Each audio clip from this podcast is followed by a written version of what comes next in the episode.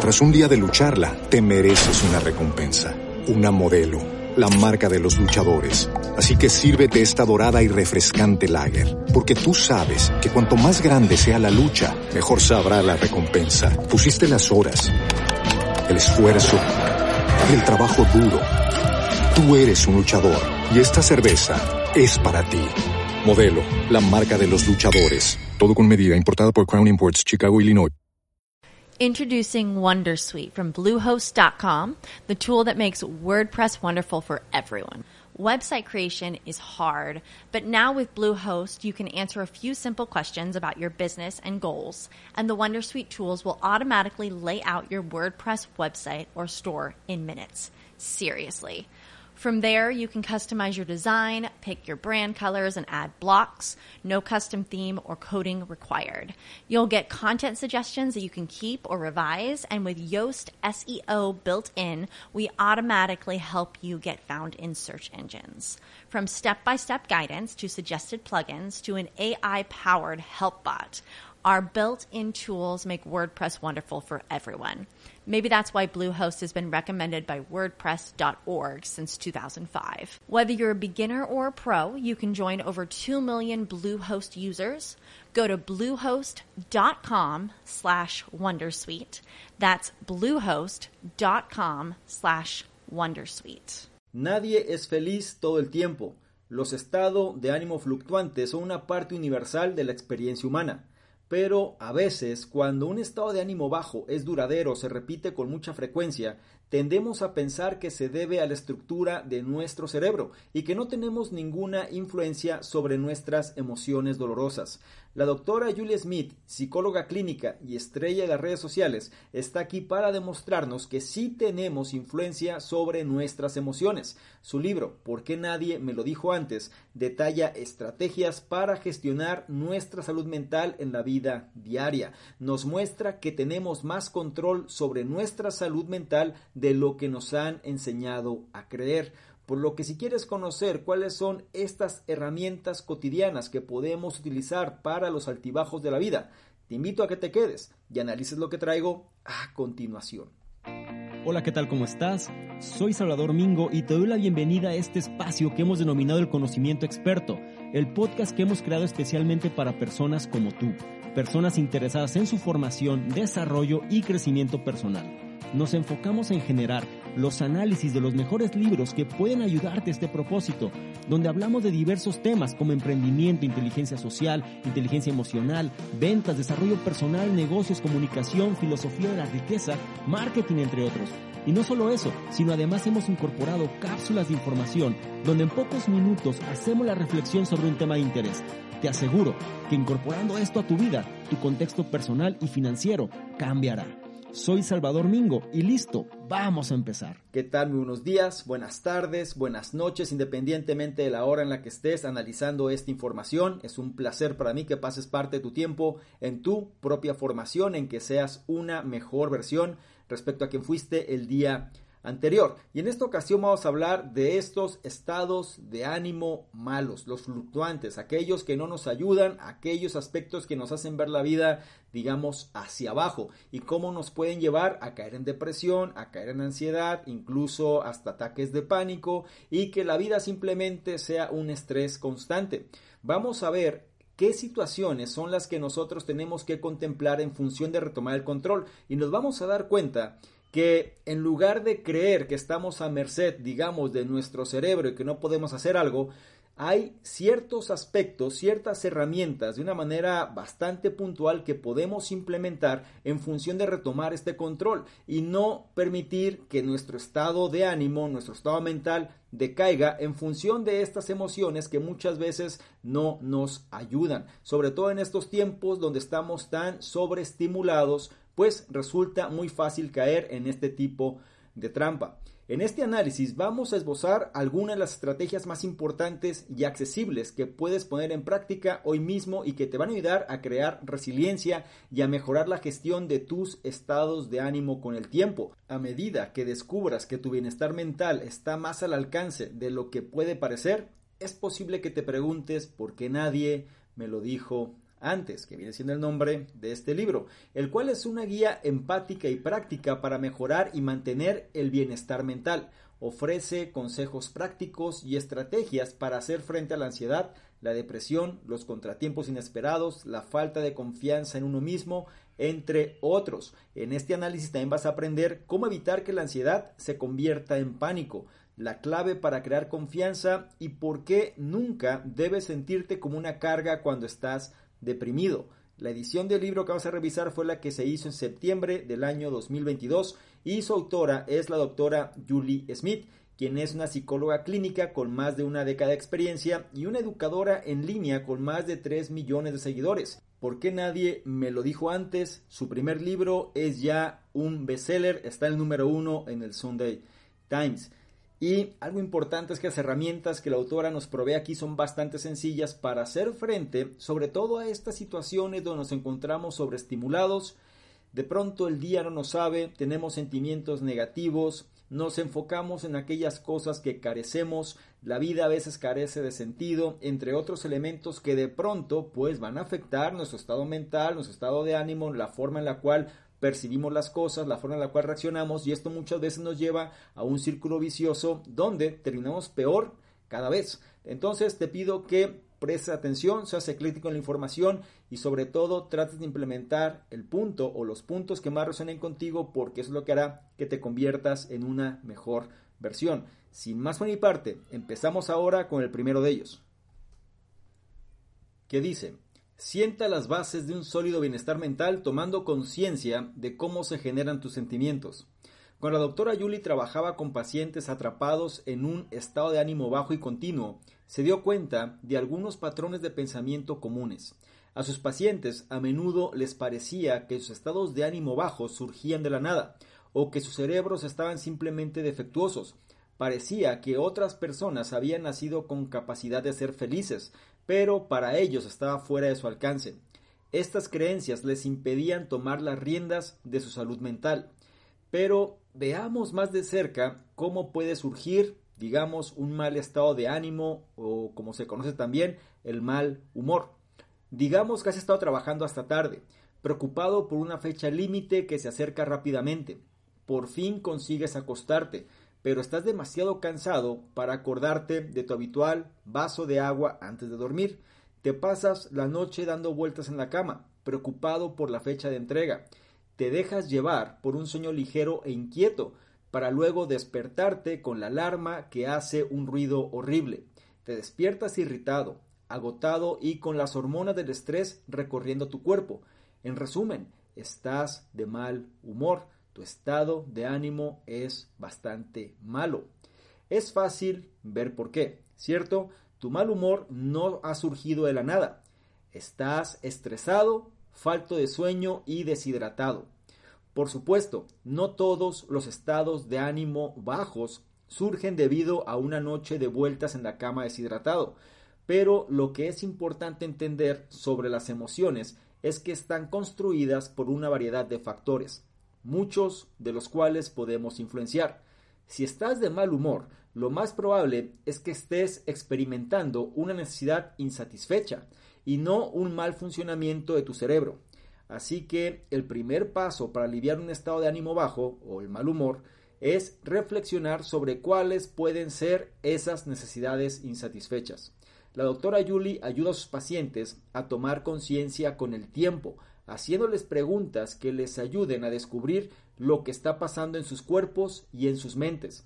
Una vez que ella y su paciente han comenzado a desglosar los pensamientos, los comportamientos y los factores estresantes del entorno que contribuyen a un estado de ánimo bajo, el paciente puede comenzar a abordar esas necesidades insatisfechas. Algunas de esas preguntas son, ¿qué piensas exactamente cuando aflora tu estado de ánimo bajo? ¿Cuándo empiezan a aflorar estos pensamientos? ¿Qué otras sensaciones físicas has experimentado? ¿Qué hiciste la semana anterior al estado de ánimo bajo? Estas son preguntas que tú también puedes hacerte. La retrospectiva emocional es una habilidad que puede desarrollarse fuera del contexto de la terapia.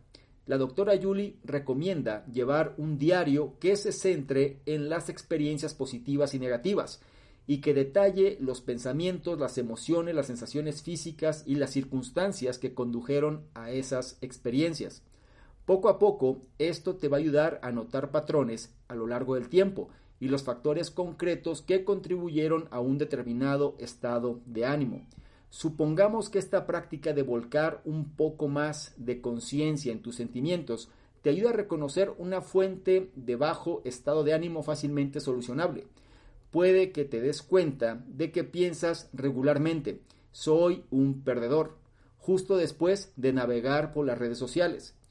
Este reconocimiento te da una pista para actuar y alejarte de ese sentimiento, simplemente borrando ciertas aplicaciones o dejando de seguir a personas que te generan malos sentimientos de comparación. Ahora bien, construir esta conciencia de cómo se generan los sentimientos no traerá claridad o soluciones a todas las emociones dolorosas. Algunos problemas son más complejos y pueden requerir ayuda profesional, y eso está bien, pero si ese es el caso, el aumento de la conciencia de tus sentimientos y sus orígenes te van a ayudar a ti y a tu terapeuta en el trabajo conjunto de mejorar tu bajo estado de ánimo. Recuerda que los sentimientos no están solo en tu cabeza, están en tu cuerpo, en tus condiciones de vida, en tu pasado y en tu presente, así como en las influencias de las que te rodeas. Cuanto más practiques en desglosar los factores que interactúan para crear tus emociones, más fácilmente podrás ver los cambios que están a tu alcance.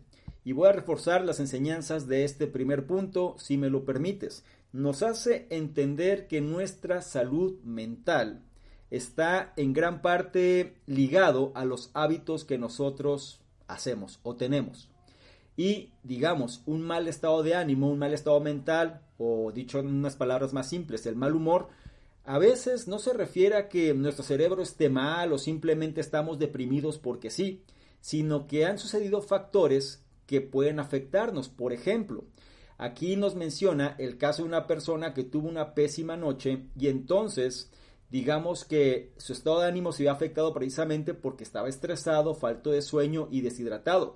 Si nosotros empezamos a controlar las emociones, por ejemplo, y entonces nos hidratamos bien, tratamos de dormir mejor y manejamos precisamente estos impulsos, pues seguramente ese estado de ánimo no sería malo. Ahora, no es tan sencillo, yo lo sé, porque al final, si bien esto puede influir, no siempre va a ser la alternativa para todo, pero lo que sí es importante entender es que las emociones que nosotros percibimos están construidas por una variedad de factores, muchos de los cuales podemos influenciar. Por ejemplo, si estás de mal humor, lo más probable es que estés experimentando una necesidad insatisfecha, algo no has resuelto. Entonces es importante que hagas esta actividad que la autora denomina la retrospectiva emocional. Para esto se recomienda llevar un diario en el cual puedas centrarte en las experiencias positivas y negativas y que puedas detallar los pensamientos, las emociones, las sensaciones físicas y las circunstancias que condujeron a esas experiencias. Y aquí es donde entra el problema, porque las personas se sienten mal, pero buscan la solución ya sea en el exterior o algo mágico, no quieren ponerse a trabajar en ellos mismos. Un ejemplo típico de esto es cuando una persona, digamos, pierde mucho tiempo en las redes sociales, viendo los perfiles idóneos de estas personas, los cuales siempre están mostrando todo aquello que tú quieres pero careces. Y cuando terminas de revisar eso te sientes peor. Pero no los cortas, es decir, no haces una pausa o por lo menos no te das un tiempo para no estar consumiendo esa información que no te sirve, al contrario, es como un círculo vicioso, te genera pequeñas dosis de dopamina, entonces sigues consumiendo esa información y esto lleva precisamente a que tu Mm, digamos, tu estado mental bajo o bien tu desánimo, tu estrés, tu depresión, pues se siga manteniendo. Aquí nosotros tendríamos que hacer que es la parte que recomienda la autora y muchos otros especialistas, es el hecho de tener un diario. Incluso en el diario Revolución 180, que viene siendo el diario de este programa, Conocimiento Experto, pues se fundamenta una parte en todo esto, en llevar a cabo, digamos, el registro de las experiencias y poder notar qué cosas funcionaron bien, qué no funcionó bien, qué sentimos, de cuáles tenemos control, qué vamos a hacer. Esto llevándolo día a día se va a convertir en un hábito, de tal manera que nosotros vamos a estar en una mejor facultad del reconocimiento de este tipo, digamos, de pautas para poder identificar de dónde surge el sentimiento que no nos gusta y entonces alejarnos del mismo. Algo importante, recuerda que los sentimientos no solo están en tu cabeza, sino que también están en tu cuerpo, están en las condiciones de vida que tienes, están en tu pasado, están en tu presente y están también ligados a las influencias de las personas con las que te rodeas. Es decir, viene siendo, digamos, un enfoque 360 grados, por lo que es importante que lo tomes en cuenta. No nada más se trata de que tú estás mal, tu cerebro no funciona ni mucho menos, sino tienes que analizar cuáles son los hábitos diarios que tienes y también cuál es el entorno y el contexto en el cual te estás desenvolviendo. En los siguientes puntos vamos a reforzar otras ideas, pero por ahora quiero que tengas claro la enseñanza de este primero sienta las bases de un sólido bienestar mental tomando conciencia de cómo se generan tus sentimientos. Pasamos al punto 2 que nos habla de un concepto interesante respecto a las decisiones. El punto 2 dice, convierte los malos estados de ánimo en mejores estados, centrándote en las decisiones que sean suficientemente buenas. Una de las razones por las que podemos quedarnos atascados en un estado de ánimo bajo continuo es que los estados de ánimo dolorosos pueden impedirnos tomar buenas decisiones. Cuando nos sentimos mal, buscamos un alivio inmediato, lo que nos lleva a tomar decisiones que no siempre son útiles a largo plazo. Es el impulso de elegir comida basura en lugar de una comida más nutritiva o de decir que estamos enfermos porque estamos estresados, solo para cargar el trabajo a nuestro futuro yo. Si hacemos caso a ese impulso de tomar la decisión más fácil, a menudo nos reprendemos por haber tomado la decisión equivocada. Eso nos mantiene atrapados en un ciclo de bajo estado de ánimo. La pregunta es ¿por qué hacemos esto? Cuando en la mayoría de los casos sabemos cuál es la decisión correcta. Bueno, Parte de la razón es que las decisiones correctas son a menudo más fáciles de decir que de hacer. Simplemente es más difícil levantarse e ir a trabajar que esconderse bajo las sábanas, especialmente cuando estamos en un mal estado de ánimo. El otro problema es la tendencia al perfeccionismo, que no ayuda en absoluto a la curación. El perfeccionismo hace que nos fijemos en la decisión perfecta y luego nos castigamos por no haberla tomado ya. Al abordar un estado de ánimo bajo que ha perdurado, el perfeccionismo se interpone en el camino del cambio real. Una forma de trabajar contra estos dos problemas es centrarse en tomar decisiones suficientemente buenas, lo pongo entre comillas. La clave es aspirar a un progreso pequeño y continuo y no a grandes gestos o a grandes revisiones de la vida. Por ejemplo, es bien sabido que el ejercicio físico puede marcar una gran diferencia en la salud mental, pero puede ser muy difícil comprometerse con una rutina de ejercicio vigorosa cuando no se tiene el hábito de hacerlo. ¿Y cuál es el consejo de la doctora Julie? No te preocupes por pasar de no hacer ejercicio a hacer una hora de cardio al día. La hora de cardio al día puede parecer la decisión correcta, pero la decisión suficientemente buena sería incorporar a tu día algún ejercicio ligero que realmente disfrutes.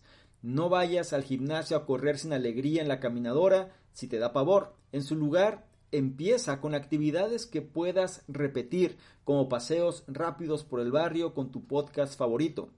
Si estás con un mal estado de ánimo y la larga lista de cosas que deberías hacer te resulta abrumadora, elige una pequeña acción que sepas que es buena para ti y prométete a ti mismo que la harás todos los días, como ese paseo a paso ligero por el barrio. Puede que no veas una mejor inmediata en tu estado de ánimo, pero estás haciendo algo más importante. En realidad estás sentando las bases de nuevas vías en tu cerebro que hacen que el ejercicio sea algo natural. Te estás recordando a ti mismo que todavía puedes desarrollar buenos hábitos y una vez que se mantienen los buenos hábitos, estos a su vez mantienen la salud mental.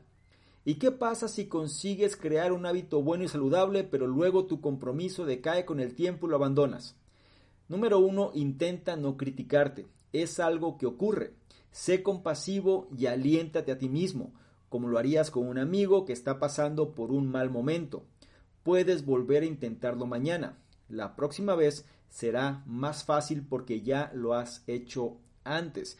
Y vamos a reforzar las enseñanzas de este punto número 2 que nos habla precisamente de lo importante que son los pequeños pasos, es decir, esta constancia, las pequeñas acciones, pero que se repiten a lo largo del tiempo.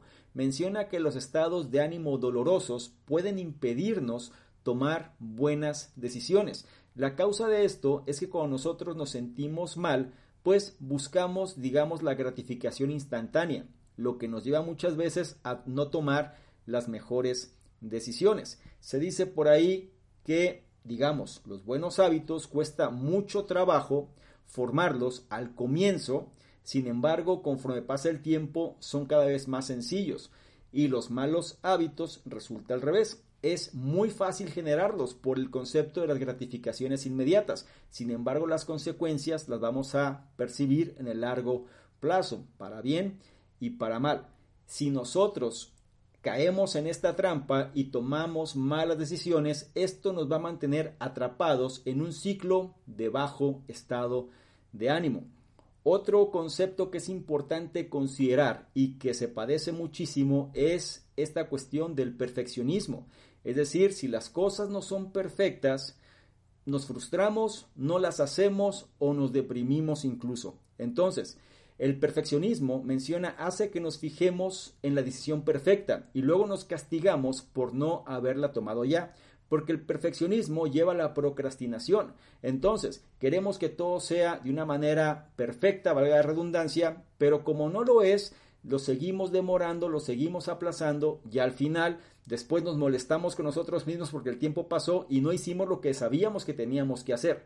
Entonces, una alternativa es tomar decisiones suficientemente buenas, es decir, aspirar a un progreso pequeño y continuo menciona algo interesante. Dice, si estás con un mal estado de ánimo y la larga lista de cosas que deberías hacer te resulta abrumadora, lo mejor en este caso es elegir una pequeña acción que sepas que es buena para ti y sobre todo comprometerte a realizarla, comprometerte contigo mismo a que la vas a hacer todos los días.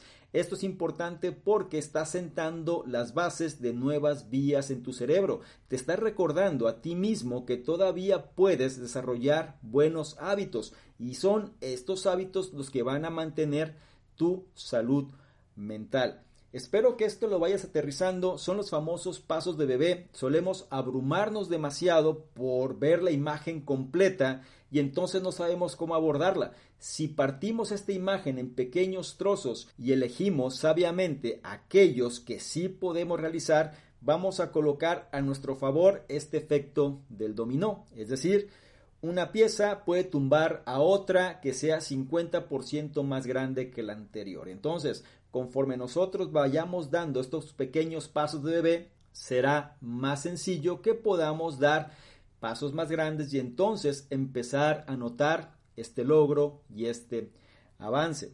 Quiero que esto lo tengas claro, no te frustres, no seas tan crítico contigo mismo y mejor acostúmbrate a trabajar de forma constante en relación a las cosas de las que sí tienes control. No olvides la enseñanza de este punto número 2.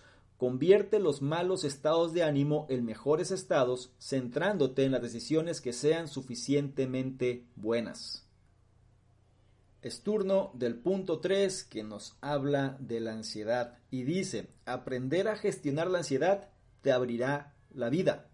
Elegir un comportamiento saludable paso a paso es también la forma más eficaz de enfrentarse a la ansiedad.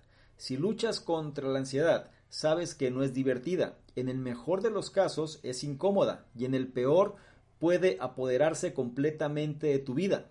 Como la ansiedad es algo que todos experimentamos, no es de extrañar que una de las preguntas más frecuentes que recibe la autora de este libro es cómo hacerla desaparecer. Controlar la ansiedad consiste en enfrentarse a los miedos, la forma más tentadora de afrontar el miedo es huir de él evitando las situaciones que lo hacen estallar. Pero lo que ocurre con el miedo es que cuanto más lo evitamos, más lo alimentamos a la larga. Y lo peor es que si dejamos que el miedo dicte nuestras decisiones, nuestra vida se vuelve cada vez más pequeña. Digamos que durante la pandemia comenzaste a sentirte ansioso en lugares concurridos, así que empezaste a evitar estas zonas. Luego te sentiste incómodo en el transporte público y en los supermercados, así que decidiste evitarlos también. Al cabo de un tiempo no querías pasar tiempo con gente que no conocías bien. Finalmente, tu ansiedad ha creado una situación en la que apenas puedes salir de casa pregunta entonces sería ¿cómo puedes recuperar tu vida? La clave es no ser muy exigente con uno mismo y no reintroducir todas las situaciones que provocan ansiedad a la vez. Eso probablemente abrumará tu cerebro y hará que te rindas. Elige una que te parezca más manejable y empieza por ahí. Vuelve a entrar en un supermercado. Siéntate con el miedo. Sal y date tiempo para recuperarte. Vuelve a hacerlo al día siguiente y observa cómo tu confianza aumenta gradualmente con el tiempo. Una vez que puedas ir al supermercado sin el fuerte impulso de huir, reintroduce el siguiente elemento de tu vida, como el transporte público. Mientras no te inundes de ansiedad, podrás recuperar tu vida capa a capa. Este mismo enfoque de enfrentarse a los miedos de forma gradual funciona para aumentar la confianza, incluso si no eres especialmente ansioso pero quieres ser más atrevido. Tu confianza crecerá con el tiempo si encuentras el valor para enfrentarte a las cosas que te dan miedo, siempre y cuando lo hagas gradualmente y con repetición, con un amplio tiempo de recuperación y no te pongas en situaciones que te hagan entrar en pánico. Recuerda que el valor precede a la confianza. Tienes que enfrentarte a tus miedos para poder superarlos. El miedo forma parte de cualquier situación nueva en la que te encuentres, de cualquier riesgo creativo que asumas y de todas las experiencias de aprendizaje. Así que si quieres vivir una vida con creatividad, riesgo y crecimiento, enfrentarte al miedo es esencial. Tras un día de lucharla, te mereces una recompensa una modelo, la marca de los luchadores. Así que sírvete esta dorada y refrescante lager, porque tú sabes que cuanto más grande sea la lucha, mejor sabrá la recompensa. Pusiste las horas, el esfuerzo, el trabajo duro. Tú eres un luchador y esta cerveza es para ti. Modelo, la marca de los luchadores. Todo con medida, importada por Crown Imports, Chicago, Illinois. Introducing Wondersuite from Bluehost.com, the tool that makes WordPress wonderful for everyone. Website creation is hard, but now with Bluehost, you can answer a few simple questions about your business and goals, and the Wondersuite tools will automatically lay out your WordPress website or store in minutes. Seriously. From there, you can customize your design, pick your brand colors, and add blocks. No custom theme or coding required. You'll get content suggestions that you can keep or revise, and with Yoast SEO built in, we automatically help you get found in search engines. From step by step guidance to suggested plugins to an AI powered help bot. Our built in tools make WordPress wonderful for everyone. Maybe that's why Bluehost has been recommended by WordPress.org since 2005. Whether you're a beginner or a pro, you can join over 2 million Bluehost users. Go to bluehost.com slash Wondersuite. That's bluehost.com slash Wondersuite. Vale, todo eso está muy bien en teoría, pero ¿Qué pasa si intentas aumentar tu confianza, pero te encuentras en una situación en la que tu ansiedad se dispara y parece que te va a sobrepasar? Y si crees que estás preparado para ir al supermercado, pero te encuentras hiperventilando en el pasillo de las verduras, por ejemplo. En primer lugar, no te preocupes, no estás solo. Muchos de los pacientes de la doctora Yuli experimentan este tipo de brotes cuando entran por primera vez en su consulta, por lo que una de las primeras habilidades que suele enseñar a los nuevos pacientes es una técnica llamada respiración cuadrada. Es una práctica fácil de aprender de la caja de herramientas de la autora, que puede ayudarte en cualquier situación en la que la ansiedad pueda convertirse en pánico. Y lo mejor, puedes hacerla en cualquier lugar y nadie sabrá que la estás haciendo. Así es como funciona. Primero, encuentra algo cuadrado, una ventana, un marco de fotos, cualquier cosa con cuatro esquinas. A continuación, mira la esquina inferior del cuadrado y cuenta hasta cuatro mientras inspiras, moviendo los ojos hacia la esquina superior izquierda. Después, mantén la respiración durante cuatro segundos, moviendo los ojos hacia la esquina superior derecha. Exhala durante cuatro segundos mientras mueves los ojos hacia la esquina inferior derecha. Mantén la respiración durante 4 segundos mientras mueves los ojos hacia la esquina inferior izquierda. Eso es todo. Respirar profundamente calmará tu ansiedad. Y si sigues el cuadrado, te vas a asegurar de hacerlo el tiempo suficiente para que los beneficios surtan efecto. Pruébalo la próxima vez que sientas que el pánico empieza a crecer. Y vamos a entender y a reforzar las enseñanzas de este punto número 3, que son varios elementos importantes. Aquí nos introducen el concepto de la ansiedad. Muy sonado, pero creo que muy poca gente la entiende realmente porque para poder entenderla bien, tendríamos que sufrirla, padecerla y haberla tenido en situaciones que muchas veces puede sobrepasarnos. Por experiencia te digo, me ha pasado incluso los ataques de pánico y cuando se habla de ansiedad, a veces la gente utiliza esta palabra muy a la ligera. Sin embargo, cuando la ansiedad se hace recurrente en la vida, pues es otra historia. Sin embargo, este punto va a servir para aquellos que la padecen en menor medida o bien aquellos que la presentan de forma crónica. Y la base es la misma. Si nosotros queremos dominar la ansiedad, tenemos que enfrentar los miedos que la generan. Es decir, la ansiedad muchas veces te convierte en prisionero. Sí, porque de alguna manera pierdes el control, digamos, de la confianza en ti, pierdes el control de tu seguridad y prefieres no hacer las cosas. La ansiedad te puede llegar, por ejemplo, al conducir un auto o al tomar un avión o el simple hecho de tener que salir de casa, interactuar con personas, etc. Es decir, puede llegar en cualquier momento o habrá situaciones que la puedan detonar. Y este es el punto, tenemos que empezar a reforzar la confianza y una vez más, los pasos de bebé se hacen presentes. Menciona algo importante, dice, si dejamos que el miedo dicte nuestras decisiones, es decir, si no hacemos algo en relación a lo que genera la ansiedad, entonces nuestra vida se vuelve cada vez más pequeña porque nos mantiene prisioneros y la jaula o el lugar donde nos aprisiona se va reduciendo cada vez más porque habrá más cosas las cuales nos generen ansiedad. Es un círculo vicioso que tenemos que tener cuidado. Menciona, la clave es no ser muy exigente con uno mismo y no reintroducir todas las situaciones que provocan ansiedad a la vez.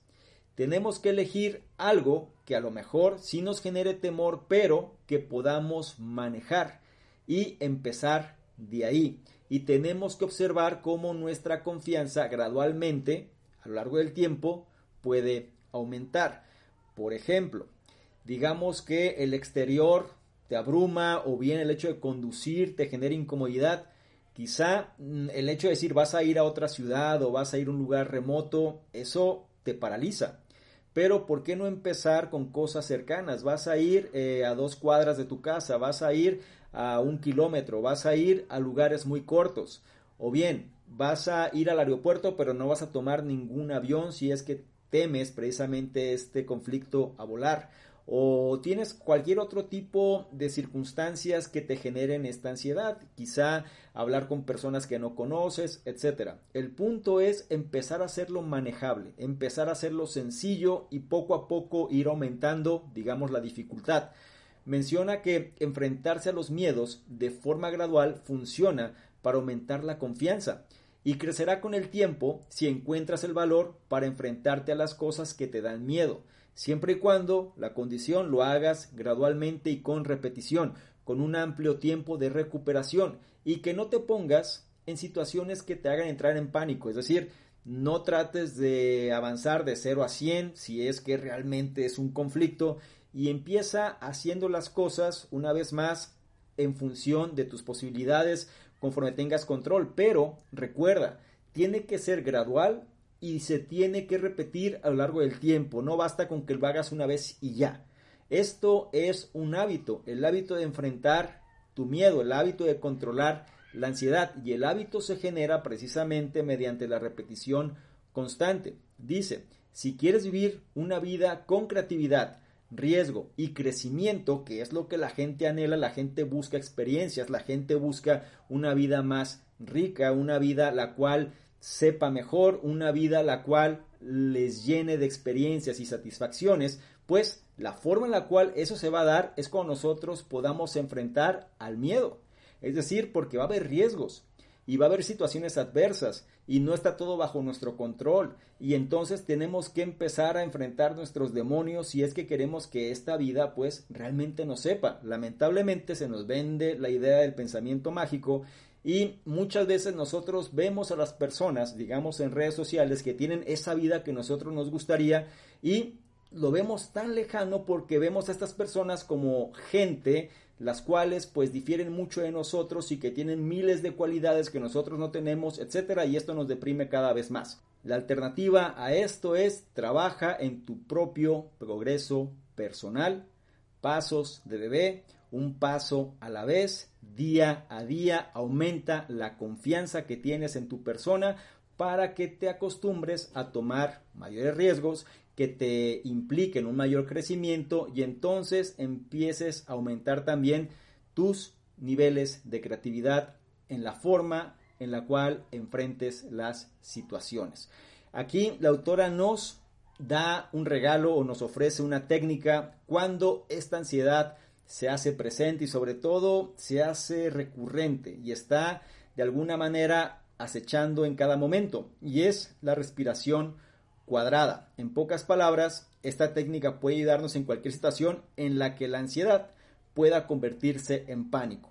Y es muy simple, vas a visualizar una imagen o algo que tenga forma de un cuadrado, ¿ok? Vas a buscar algo, puede ser tu pantalla, puede ser un cuadro, puede ser una ventana, puede ser cualquier cosa que tenga forma de cuadrado. Y entonces lo que vas a hacer es observar y respirar. Empiezas por la esquina inferior, observas y empiezas a inspirar, ¿sí? Cuentas hasta cuatro y mientras estás inspirando vas a recorrer tu vista hacia la esquina superior izquierda. Una vez que llegas ahí, vas a mantener la respiración y vas a expirar cuando muevas tus ojos a la esquina superior derecha. Lo mismo, cuando estés haciendo ese ejercicio, vas a volver a inspirar. Cuando recorras tus ojos hacia la esquina inferior derecha, vas a mantener la respiración y luego vas a expirar cuando recorras tus ojos al punto de partida que sería la esquina inferior izquierda. Espero que esto quede más o menos claro. Es bastante sencillo el hecho de plantearlo, pero la clave de todo esto es que entres en control de tu respiración. De eso se trata este ejercicio y sobre todo tratar de apartar la mente del pensamiento que está generando la situación. Es decir, nos enfocamos en esa figura, nos enfocamos en ese cuadrado que estamos observando y entonces empezamos a respirar de la forma adecuada. Esto, si lo repetimos a lo largo del tiempo, vamos a empezar a controlar la situación que nos genera esta ansiedad y que puede convertirse en pánico. No se trata de una sola vez, sino que tenemos que repetirla a lo largo del tiempo. Así que no olvides la enseñanza de este tercer punto que es aprender a gestionar la ansiedad te abrirá la vida. Llegamos al punto 4 y último de este análisis que nos habla de este concepto de la ayuda, pero de una forma bidireccional. El punto 4 dice, pide ayuda cuando la necesites y aprende a darla a cambio. Puede ser difícil pedir ayuda. Los tabúes culturales, los terapeutas caros y la falta de disponibilidad son barreras que impiden buscar servicios profesionales de ayuda mental pero a veces puede ser especialmente difícil pedir ayuda a las personas que conocemos. Esto se debe a que lamentablemente la depresión a menudo nos hace alejar a las personas cuando más las necesitamos. Es muy común creer que mostrar a la gente que te rodea que estás luchando es una carga. Entonces te alejas de la gente creyendo que tu forma de ser deprimida solo va a terminar deprimiendo a los demás. Pero aquí hay algo poderoso que debes recordar la próxima vez que te sientas así. Los efectos positivos del apoyo social van en ambas direcciones. Los estudios indican que cuando alguien proporciona a otra persona un apoyo social, incluso de bajo nivel, cambia la química de su cerebro de tal manera que ella misma experimenta emociones positivas, como el valor y la esperanza. Incluso puede ayudarles con los efectos nocivos del trauma y el estrés crónico. Sí, así es, te haces un bien a ti mismo y a tus seres queridos cuando dejas que te ayuden cuando lo necesitas. Sabiendo esto, no tengas miedo de llamar a tus seres queridos cuando estés mal. La conexión humana es una de las herramientas más poderosas que tenemos para mantener nuestra relación mental y el aislamiento social solo empeora la depresión. Puede que sea difícil al principio, puede que sientas que no tienes mucho que decir o nada en absoluto. No pasa algo. Comparte los pensamientos que puedas manejar o simplemente estás con la gente observándola o dando un tranquilo paseo juntos. La investigación nos dice que el simple hecho de estar con otras personas que se preocupan por nosotros sigue siendo útil, incluso cuando no nos apetece estar cerca de los demás. En algún momento de tu vida es probable que te encuentres en la situación contraria, cuidar de otra persona que lo está pasando mal, apoyar a un ser querido que tiene dificultades puede ser estresante y también puede hacerte sentir inadecuado. Pero recuerda que cuidar de los demás en momentos de estrés es una forma de curarnos a nosotros mismos. Así que aquí tienes algunos consejos de la autora que pueden ayudarte a sentirte más seguro en el papel de apoyo. En primer lugar, no olvides el poder de simplemente estar con alguien que está deprimido. El hecho de comprobarlo y demostrar que te importa puede ser de gran ayuda. Si no sabes qué decir o cómo ayudarles, pregunta cómo es que puedes apoyar. A menudo las personas a las que apoyas saben lo que necesitan. Lo que no siempre saben es que hay alguien en su vida que está dispuesto a ayudarles. Y si tu ser querido tiene un diagnóstico concreto, asegúrate de leer sobre él para obtener consejos más eficientes sobre los retos específicos a los que se enfrenta. A continuación, ayúdale en cuestiones prácticas. Una persona con dolor emocional puede sentirse completamente abrumada por algo tan sencillo como lavar los trastes o preparar la cena. Ayudar tranquilamente a tu amigo con pequeñas tareas como estas puede proporcionarle un alivio significativo. Escucha a tu ser querido con compasión y franqueza e intenta no dar consejos a menos que te los pida. Es probable que se sienta más respetado y escuchado si le devuelves lo que ha dicho y no tengas miedo de cambiar de tema a veces. Cuidar de alguien no significa que tengas que centrarte en sus problemas todo el tiempo. La distracción y las nuevas aportaciones también pueden ser útiles para ellos. La conexión humana es una de las defensas más poderosas que tenemos contra los estados de ánimo bajos. Los estudios demuestran que las relaciones de calidad protegen nuestro bienestar físico y emocional durante toda la vida. Cuando se trata de hacernos felices, las relaciones son mucho más importantes que el dinero, la fama, la clase social, los genes y todos los marcadores de estatus que nos enseñan a buscar. La pregunta, ¿y si no tienes a nadie en tu vida personal a quien puedas llamar en este momento? No te preocupes, nunca es demasiado tarde para establecer conexiones significativas. Los terapeutas pueden ayudarte a aprender o recuperar esa capacidad. Si trabajas en ti mismo, tus relaciones mejoran y si trabajas en tus relaciones, tu salud mental mejora. Y vamos a reforzar las enseñanzas de este punto número 4 que nos adentra en el concepto de la depresión y dice que por lo regular la depresión nos hace alejar a las personas cuando más las necesitamos. Cuidado, porque es muy fácil caer en esta trampa del aislamiento. Es sumamente sencillo y es mucho más cómodo, tanto para las personas que padecen depresión, así como para las personas que están alrededor. Así no tengo que lidiar con eso, pero puede ser que el problema se vaya agravando. Menciona que los efectos positivos del apoyo social van en ambas direcciones. Si una persona tiene cierto grado de depresión y empieza a compartir, digamos, su problema con las personas correctas, es decir, con aquellas personas que lo aprecian, se hace un bien a sí mismo y también hace un bien a los seres queridos cuando ellos de alguna manera se integran para ayudarte, porque las personas se sienten más útiles, se sienten bien, es decir, cambia la química de su cerebro.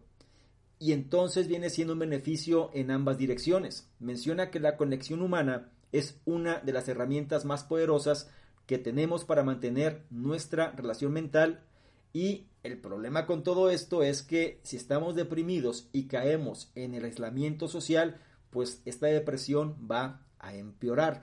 Si nos sentimos deprimidos, tenemos que buscar personas que de alguna manera nos hagan sentir mejor, pero nosotros también tenemos que poner de nuestra parte. No se trata que nada más, hey, atiéndeme a mí y la persona va a tener cosas que hacer y nosotros tenemos que demostrar también valor a estas personas. Pero si el cariño, el aprecio es genuino, entonces se está haciendo, digamos, un favor bidireccional. Y la parte importante es que a pesar de tener esta depresión, significa que también la persona que la padece quiere salir adelante. Algo que es importante reforzar aquí es que el simple hecho de estar con otras personas que se preocupan por nosotros sigue siendo útil incluso cuando no nos apetece estar cerca de los demás. En palabras más simples, trata de no estar solo. Porque si caes en esta trampa del aislamiento, entonces la depresión se va a hacer más fuerte. Sí, sé que no es tan sencillo cuando se está en esa situación, pero si quieres ayudarte a ti y ayudar a las personas de tu entorno, siempre y cuando tú quieras mejorar, sí, no se trata de ser una persona que simplemente se victimiza o una persona tóxica, sino que tú quieras mejorar, permite que los demás también contribuyan con eso. Ahora, ¿qué sucede cuando tú eres el pilar, cuando tú eres el soporte, cuando tú eres esta persona de apoyo? Una recomendación es cuando estés en contacto con una persona que está en depresión, trata de escuchar a este ser querido con compasión y franqueza e intenta no dar consejos a menos que te los pida. No caigas en esta trampa. ¿Sí? Las personas les encanta aconsejar a los demás de cosas que ellos simplemente no hacen. Entonces, mejor aplica la escucha activa y si la persona te pide algo, entonces tú, con todo el gusto del mundo, tratas de dárselo. Para cerrar, recuerda, la conexión humana es una de las defensas más poderosas que tenemos contra los estados de ánimo bajos. Y esto es porque nosotros como seres humanos somos criaturas sociales. Tenemos que estar en relación con otras personas si es que queremos tener mayores niveles de felicidad. Y dice, cuando se trata de hacernos felices, las relaciones son mucho más importantes que el dinero, la fama, la clase social, la genética y todos los marcadores de estatus que nos enseñan a buscar. ¿Recuerdas cuando comentamos al principio sobre cómo caemos en esta trampa en las redes sociales y creemos precisamente que la fama, la clase social, la genética, el estilo de vida, todo eso es lo que tendríamos que enfocarnos? Aquí hay una solución mucho más sencilla. Trata de rodearte de las personas que te quieren. Así, y trata de estar con personas propositivas, ya que si tu entorno mejora, pues tú también lo haces. O más puntualmente, como menciona este análisis, si trabajas en ti mismo, tus relaciones mejoran.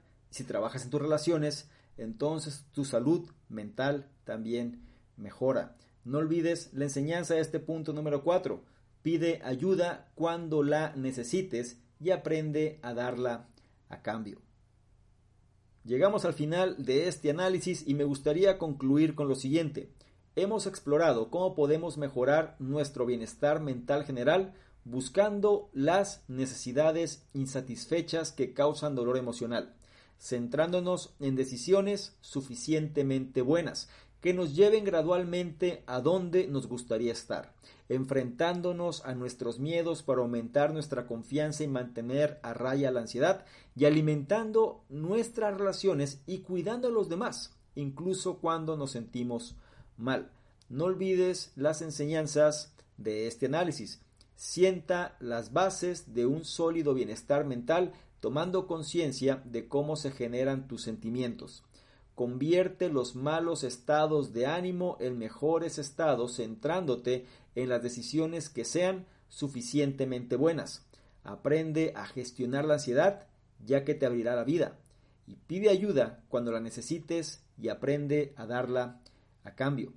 Cerramos el análisis. El libro en cuestión fue ¿Por qué nadie me lo dijo antes? escrito por la psicóloga clínica, la doctora Julie Smith un libro que nos ofrece un kit de herramientas terapéuticas para los retos más difíciles de la vida y sobre todo acostumbrarnos a hacernos el hábito para cambiar el estado mental nocivo, el estado mental negativo y enfocándonos en aquellas cosas que tenemos control. Me gustaría mucho saber tus comentarios al respecto, qué es lo que te deja este análisis y cuál es el punto o puntos que más resonaron contigo y que vas a llevar a la práctica, porque eso es lo que hará que te conviertas en una mejor versión. Por otro lado, si esta información la consideras de valor, no se te olvide evaluarla, compartirla, darle me gusta, porque de esta forma nos ayudas a llegar a una mayor cantidad de personas que también pueden beneficiarse de este tipo de contenidos. No se te olvide revisar en la descripción los enlaces que ahí aparecen porque te van a llevar a nuestros distintos programas. Ya está liberado Revolución 180, así que por favor revísalo y espero verte del otro lado en relación a este proyecto. Y no menos importante, si quieres que interactuemos de una forma más dinámica, porque no tomas una imagen, un screenshot a este contenido, te vas a Instagram, me buscas arroba sadormingo y colocas la imagen en tus historias. Te aseguras de etiquetarme y poner tus comentarios. Si lo haces, yo te voy a responder en reciprocidad y además te voy a compartir con la audiencia, ¿te parece bien? Espero que sí, te recuerdo mi nombre, soy Salvador Mingo, soy el fundador del programa Conocimiento Experto y yo te espero en un siguiente análisis. Chao.